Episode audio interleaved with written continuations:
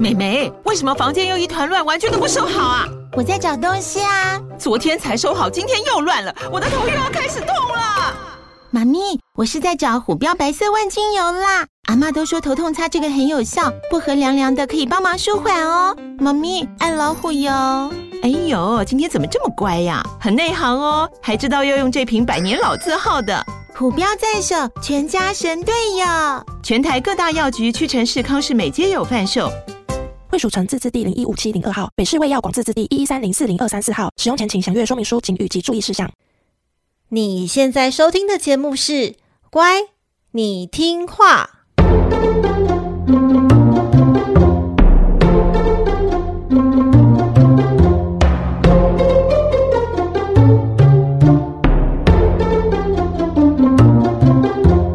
每集介绍一则故事加一幅名画，从故事的关键找出欣赏艺术的线索。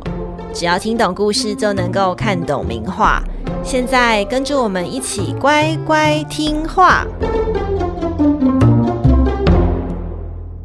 大家好，我是葵花子，我是米奇，欢迎收听《乖，你听话》。每集介绍一则故事加一幅名画，希望你听懂故事就能够看懂名画。我觉得最近的天气真的是热到一个要融化成一体的状态，诶，真的爆热诶。我们前天去工作，我的摄影师因为等了九十秒的红灯，他就中暑。你说九十秒红灯在大太阳底下就立刻中暑？对。然后我们昨天就是去拔罐刮痧啊，对，这个是非常，我觉得台湾人一定要有一个经历，你的暑气一定要放出来，所以刮痧跟拔罐，我觉得是很好的形式。那我看一下你的背部，你看。你退了耶！你看到这个有一点淤血的这个地方，哦、对啊。然后那个拔罐的师傅就跟我分享，因为很久没去了啦。然后他就跟我分享说：“哎，其实拔出来是呃红色的，呃有一点淤血是还好。”他说最严重的是你有放血哦？没有啦，可是那个会有淤血的那个痕迹。然后你没有什么痛的地方，真的就不太会有那种淤血。可是很不舒服的地方，像我是电脑工作者嘛，就是肩颈啊，然后手的呃。手手背的那个后面这样子，很容易有比较深的痕迹，会有一点黑黑紫紫。所以你刚刚说，如果呃拔罐的颜色是鲜红色，就代表是没有问题，就还好还好。然后颜色越深，就是那个地方是越严重的。对对对，我觉得像大家都打电脑嘛，那腋下其实有个淋巴结是可以常常拍打一下的，因为不通畅的话，它都会淤积在这个附近。你说腋下的淋巴结就是？对，按那个地方，你看，就这样把这样打开，然后这样一直拍它，哦，拍腋下，举手有没有？然后你就是拍自己的腋下，会比较好哦。哦，这样子就是可以促进淋巴的流通，流通，然后免疫力会比较好。对，而且就是比较不会怎么讲呢？就你比较不会手酸，嗯，不然都积在这嘛，会觉得自己胀胀水肿水肿啊。就是下知识，就是就是帮助这个是无论是一年四季都可以做吧？对啊，随时都可以想到就可以拍两下，嗯，就对身体比较好。我就觉得最近实在太热了，然后你知道夏天有一个，我虽然很讨厌夏天，但是我觉得夏天有一个很棒的东西，就是水果盛产，然后有我最喜欢的水果都是在夏天出来的，像是那个芒果，还有凤梨呀、啊，还有荔枝。荔枝我真的是一年大概只有很短期，大概一个月之内就是盛产，然后可以买到最新鲜的荔枝。我跟你说，我超喜欢荔枝的。我以前就是小的时候，就是每年暑假的时候吃荔枝，然后我妈都叫我说不要吃这么多。可是我因为太喜欢了，有时候都会吃到流鼻血，因为那个好像上火，对不对？对，很上火。然后，可我就很喜欢，然后就不知节制，小孩子不知节制，然后就是。趁妈妈不注意的时候，就会去冰箱挖个几颗来吃，然后这样剥剥吃吃，然后觉得很爽。然后那个夏天哦，大概大概一个有时候比较夸张，是一天可以流三次鼻血。然后我妈就说：“ 你不要再吃了。”然后，然后我有时候洗澡洗到一半，就是血就会从鼻子里面流下来，就一边流着鼻血，但是一边还是要吃荔枝，就觉得哦天哪！我一年中可能就只有这，有时候甚至不到一个月，可能两个礼拜左右。还可以享受这个夏季的美味水果。那我现在就是脱离了我妈妈了嘛，然 后你又开始流鼻血了吗？对，我妈终于可以不用管我要不要吃荔枝。然后我最近就是去那个市场水果摊，然后买了荔枝，然后一个人就是爽吃一包。因为葵花先生他说吃荔枝会胖，所以呢他死都不吃荔枝。然后我就一个人独享，你知道我好开心哦，嗯，很幸福。然后每天呢就是会，呃，等一下你每天吃哦。我每天吃十颗，可是呢，这个后遗症就是那个吃完三天之后，我去量体重，我发现我胖了，三天而已，超夸张的耶，一天才十颗，哎，超夸张的。然后我就去看了一下，就是说。营养师怎么建议吃荔枝？嗯、他说一一天大概就是五颗哦，你 double 了，对，我 double 了。然后我现在想到一个很聪明的方式，就是把那个荔枝，然后可能就是选个三颗，剥成就是小片小片的，用汤匙把它压出汁，然后再泡一壶那个伯爵茶，然后把荔枝就是浇进伯爵茶里面哦，然后再放一些气泡水，然后就想说哇，清凉的夏日圣品。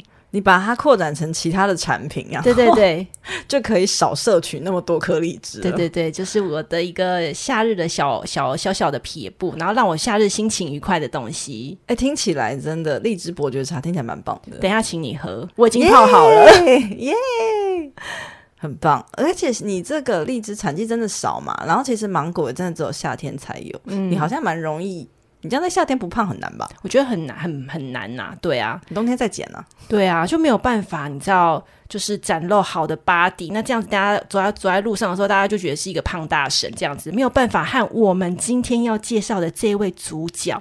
大家看一下那个标题嘛，标题名称叫做“西方裸体艺术的热门玉女”，玉女是洗澡沐浴的那个浴，代表说她的 body 啊，一定是非常的 perfect。很 nice body 的这种女性 nice body，这是我们今天的主角拔示巴。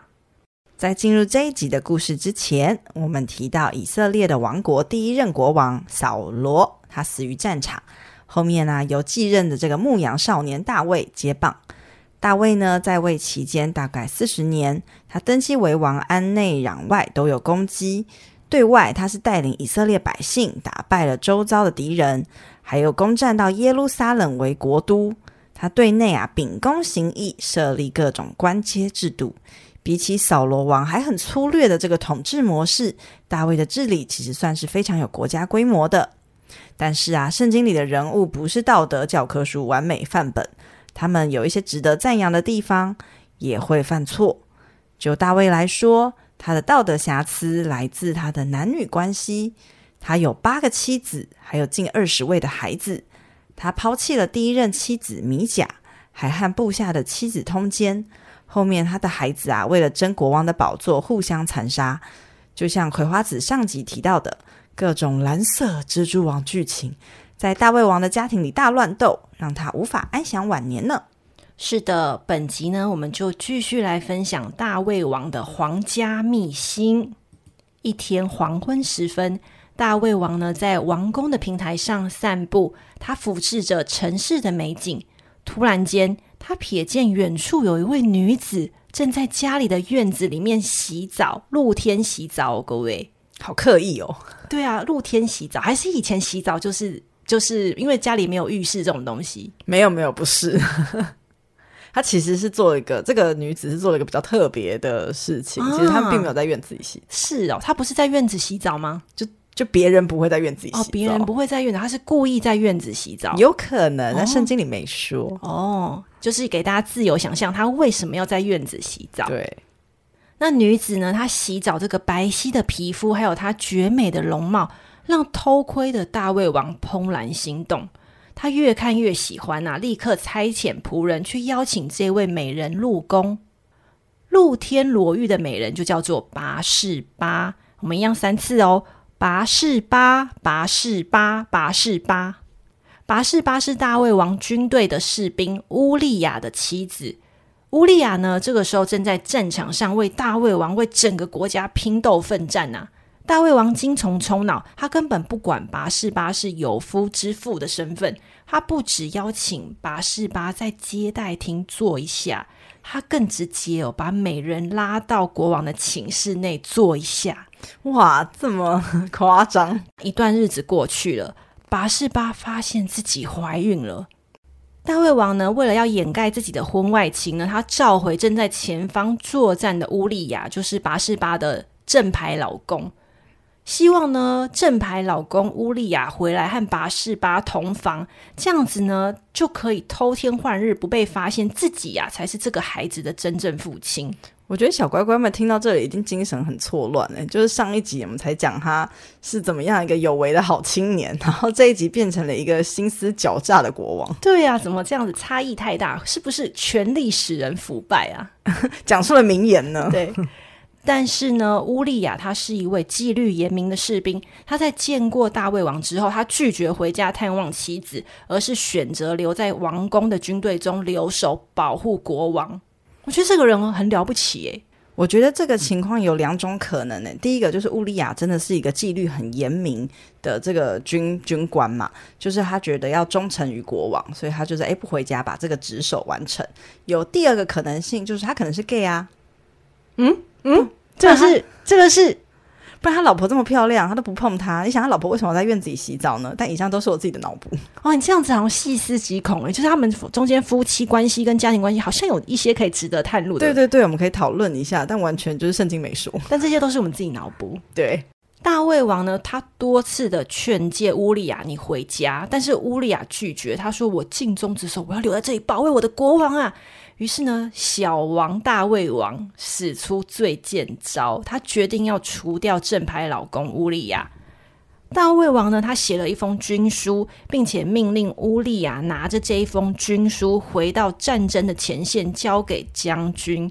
将军在看完信之后，便派遣乌利亚回前线作战。但是啊，在一场激烈的战斗中，将军却狠心抛弃了受伤的乌利亚，任他惨遭敌人毒手，战死沙场。原来啊，这就是大胃王的坏主意。可怜的乌利亚完全不明白为什么战友要抛弃他，也不知道自己早就被戴了一顶大绿帽。一位忠心耿介的战士就这么阵亡了。乌利亚在战场上战死的消息传回王宫，那大卫王暗自窃喜，哎呀，我的诡计得逞啦！然后他就立刻公开宣布说：“我大卫王会照顾乌利亚的遗孀拔示巴，并且啊，在拔示巴为丈夫的哀悼期一结束，就光明正大的迎娶拔示巴为妻。”这个非常的不可取耶，就是你你这样子欺负人家，把人家都杀害了，然后还假装说：“哎呀，我实在是太心疼他，我还可以照顾他的老婆。”然后拿这个名声，好差劲哦。摩西十诫的戒律明文说，有一条就是说不可贪恋别人的妻子。那大卫王啊，自以为偷天换日，他完全不知道全知全能的上帝此刻正在他背后超不爽。上帝呢，差遣先知去告诉大卫王说：“你必须要为你自己犯下的罪孽付出代价。”这边其实可以看得出来，上帝跟大卫的关系蛮好的。讲关系好，不是说上帝会为他破例。而是上帝其实会去提示他会发生什么事情，对吗？因为像上级扫罗王，他就没有通知扫罗，我要你付出代价，我直接就是派恶魔来折磨，就让你得到代价。对，对我直接就派恶魔来折磨你的心灵。那大卫王呢？他为自己的罪行忏悔，并且表达出真挚的悔改。上帝虽然没有直接的惩罚大卫，但是呢，惩罚大卫与拔示巴偷情所生的这个儿子。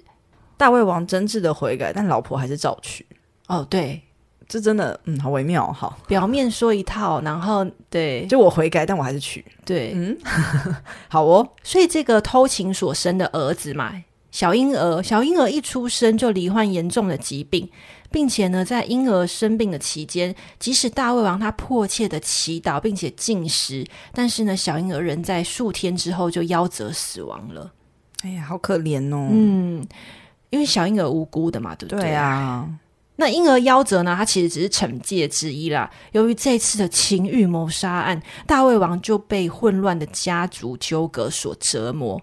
后来呢，大卫王的子女就是陆续发生了一些破家庭破事，像是发生乱伦啊，还有暗杀手足啊，等等等，甚至连大卫王他最爱的儿子押沙龙都发动叛变来反抗大卫王，企图要篡夺王位。大卫王呢，被逼得逃离国都耶路撒冷。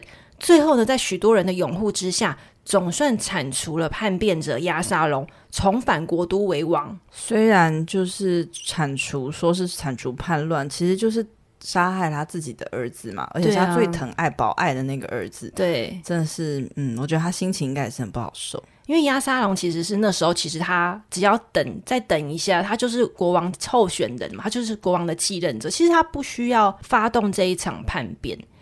对，所以大卫王也不理解，说：“哎，我明明就是这么爱这个押沙龙这个儿子，然后呢，为什么会发生这样的事情呢？”然后他就为了他的死亡，就是一方面很哀痛不已，但是一方面又我没有办法理解他到底家庭教育出了什么问题，为何要被背叛，所以导致他晚年的精神非常的萎靡，不断的在后悔啊、折磨啊、不解中就这样子度过了。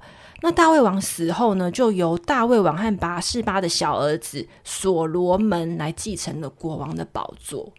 虽然是跟偷情的太太生的孩子，可是所罗门王却是一个富有智慧的君王呢。对啊，就有好多的小说跟电影吧，好像都是以所罗门的一些事迹去做改编的，像所罗门王的指环啊，所罗门王的智慧啊，对对对，然后那个把那个小宝宝分一半的那个故事啊。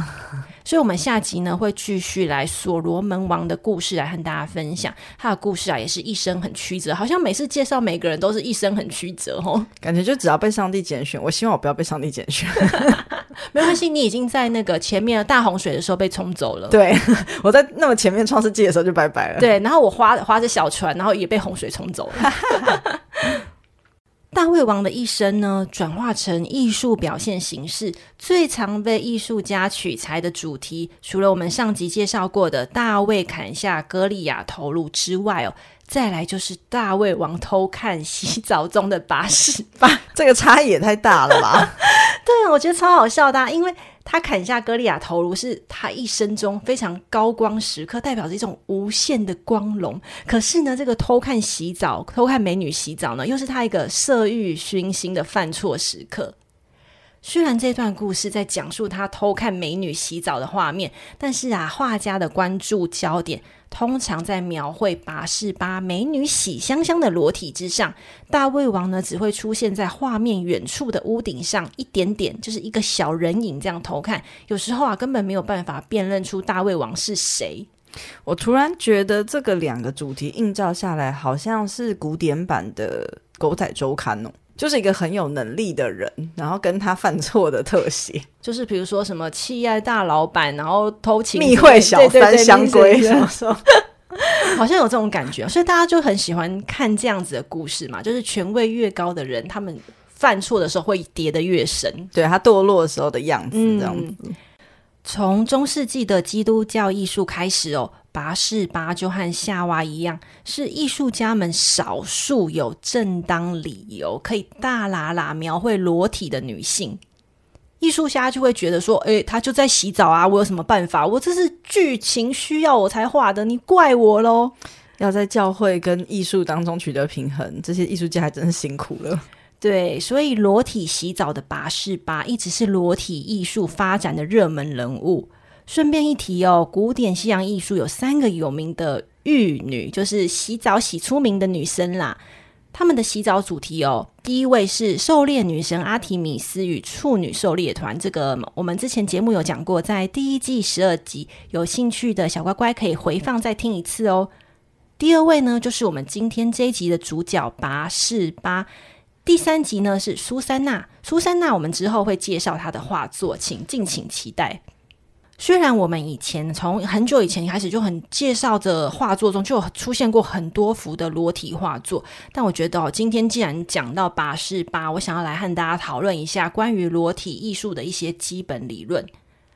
不知道大家在看西洋古典艺术的时候有没有一种感觉，就会觉得说，哇，这个为什么西洋裸体艺术好像有点多诶？就动不动就裸体。对，其实哦，从古典希腊艺术开始，艺术家们就常常借由雕刻裸体那种精实的肌肉线条，还有强壮的身体姿态，来展现他们心目中肉体的理想之美。这时候呢，都是非常的在呈现就是人体的美。而到了西洋绘画的人体描绘呢，呃，画家的培训啊，大概也都是从就是裸体画来锻炼基本功的。所以文艺复兴之后的画家们呢，你看他们展现出很真实的这种人体表现，其实多少和他们亲自参与解剖或学习解剖，对人体有更多的认识有关。可是大家一定又会在想说：好，这两个理由我都理解了，可是为什么很多裸体画都是以女性裸体居多呢？甚至啊，有时候明明要好好穿衣服的故事桥段，也硬是要露半球，或是不给我好好穿衣服，感觉都是斜披在身上。这个啊，其实主要是和男性主权的社会结构有关。因为呢，执笔的艺术主流画家是男性，社会结构上层也是男性，而女性的美丽，还有他们所展现出的性感，就是这一群男性他们欲望投射的对象。而且，其实我觉得女孩子的身体线条是比较圆润有曲线的嘛，连我们自己身为女孩子，其实有时候都会觉得女性的裸体是很好看、很美、很美的一件事情。所以你会常常在镜子前面欣赏自己的裸体吗？我想要欣赏别人的裸体，自己就有啦，干嘛看别人？我跟你说，我曾经跟朋友去韩国，然后你知道韩国跟日本其实他们的那个大众浴都是全裸的嘛，然后我就在那边很正常的要进去，就是去洗，呃，他们叫什么汗蒸木，我要去洗汗蒸木，嗯、然后一起旅游的朋友就说：“你不要看我，你不要看我。”我想说，我干嘛要看你？然后我回过神来，我就发现他一直盯着我看。可见你可能很好看吧？嗯，我现在不是很确定，我可能也水果吃多了吧。在这里哦，想要跟大家推荐一本书籍，是由约翰伯格所著作的艺术理论，叫做《观看的方式》。这本书呢，在分析裸体画的时候就有写到，嗯，米奇，你听听看哦，它的原文是这样子的：他说，在一般的欧洲裸体画中。第一主角永远不会出现在画布上，那他会出现在哪里呢？而且他是谁呢？裸体画中的第一主角，他是站在画作前方的观赏者，而且往往假定为男性。画面的一景一物都是在向他诉说，都是因为他的在场而出现。画中人物也是因为他才成为裸体。啊，是为了满足观者的一个想象跟欣赏。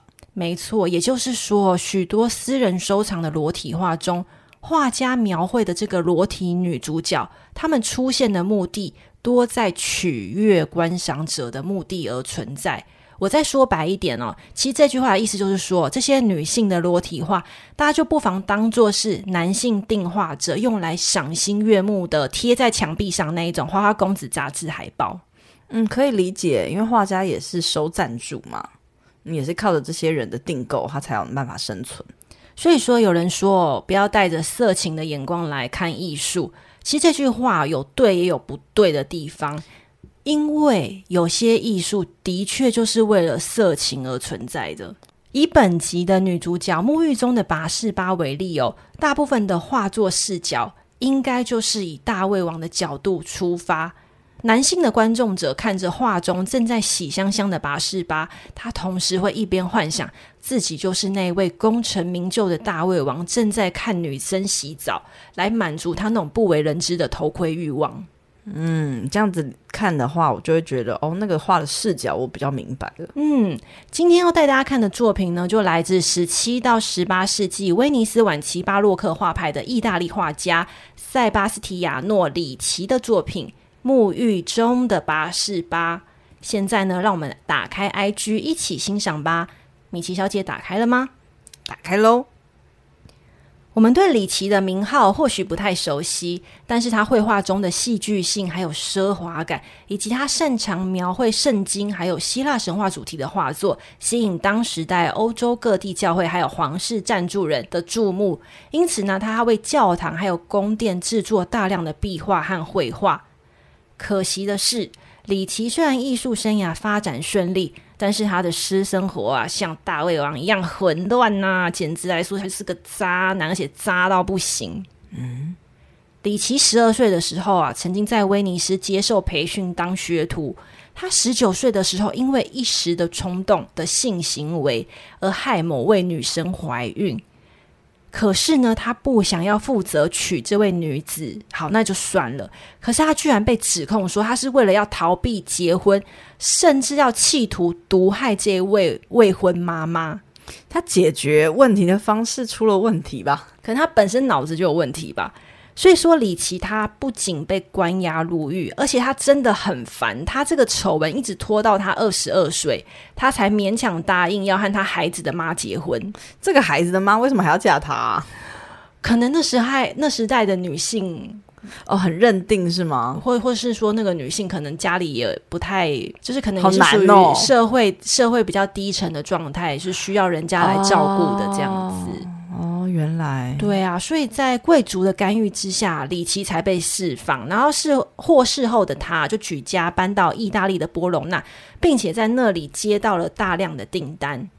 可是渣男就是渣男，就是永远狗改不了吃屎。因为他二十九岁的时候抛弃了他的妻子和女儿，和另外一个女人私奔。然后这次私奔案加上抛弃案，他又再次被关押。那个时候的法律蛮严格的，对。然后呢，最终在哎，我觉得很严格，是因为可能跟教会制度有关。对，就是教会严严禁他，就是做一些你知道 重婚吗？对啊，重婚或伤风败俗的事情。嗯。可是呢，最后呢，他又在雇佣他的公爵的调解之下获得了释放。我觉得这个人不知道是不是上辈子有在造造桥铺路啦，反正他一一路上就是贵人相助，那他的职业发展顺风顺水。除了在意大利的威尼斯、波隆纳，然后还到过佛罗伦斯，甚至还跑去英国伦敦跟法国巴黎去发展。他的作品啊，虽然广受欢迎，到了晚年，他甚至成为了大富翁，并且在五十九岁的时候又重返他一开始的最初地威尼斯，然后到了七十五岁过世。听起来他过得好顺利哦，是个有才华又有金钱的富豪。对，但他人品蛮糟糕的。对，听起来我觉得把人家就是未婚怀孕，然后想把他毒害，这个我就觉得我很过不去。然后又那个抛弃人家这样子，哎，这倒是，嗯。所以呢，可以理解嘛，就是李琦可能他也是一个非常男性主义思维的画家吧，应该是可以这样子做理解的。那他一共创作出两幅沐浴中的拔士巴，那我们来看看这个渣男是如何描绘这个主题呢？画面的背景啊，是由柱子还有阳台所组合而成的，这个像是舞台一样，为主要人物拔士巴提供了一个装饰的框架。女主角拔示巴，她身娇体贵啊，有四名女仆这样细心照料着。有人小心擦拭她的小腿啊，或者是梳理她的金发，或者是当人体的镜架来供她照镜子欣赏自己的美丽。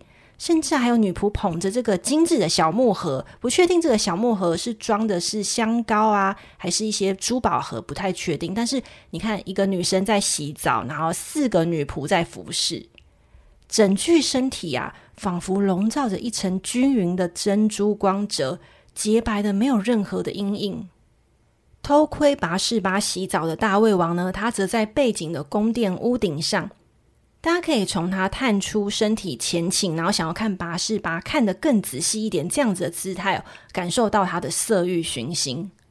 李琦啊，和大部分男性艺术家一样。都是借由这种洗澡的奢华排场，以及画中出现的镜子。我们之前有提过嘛，就是如果古典画中有出现镜子，通常代表的是虚荣和虚伪这样子的象征。他透过这几个元素，就是镜子还有排场，来暗示说，其实拔示巴是一个爱慕虚荣的女子，所以她才会答应和大胃王偷情。这些描绘的目的啊，其实主要是为了要帮大卫王的罪恶行为开脱。这个也回应到我刚刚提到观看的方式画中的理论，因为欧洲裸体画中的第一男主角通常是男性观画者。那作为男性画家的李七，他自然会以服务男性观看这样子的角度来作画，不仅要让他们看得爽快，也不要让他们在看这幅画的时候产生任何的道德压力。而且他其实，在作画里面，我发现他埋了一些小小的巧思，诶，例如说，你看拔士巴他的那个两腿之间，其实这个衣服也可以拉得高一点嘛，可是他完全是暴露到就是非常接近的地方，还刻意用手去遮挡。可是你用手去遮挡，不就反而让人家注意那一块吗？我觉得他是个引导视线的做法，再加上那个衣服，感觉就像床单一样，就感觉有一些联想。而且其实他身旁的有些女仆的衣服也蛮透的，蛮透明的。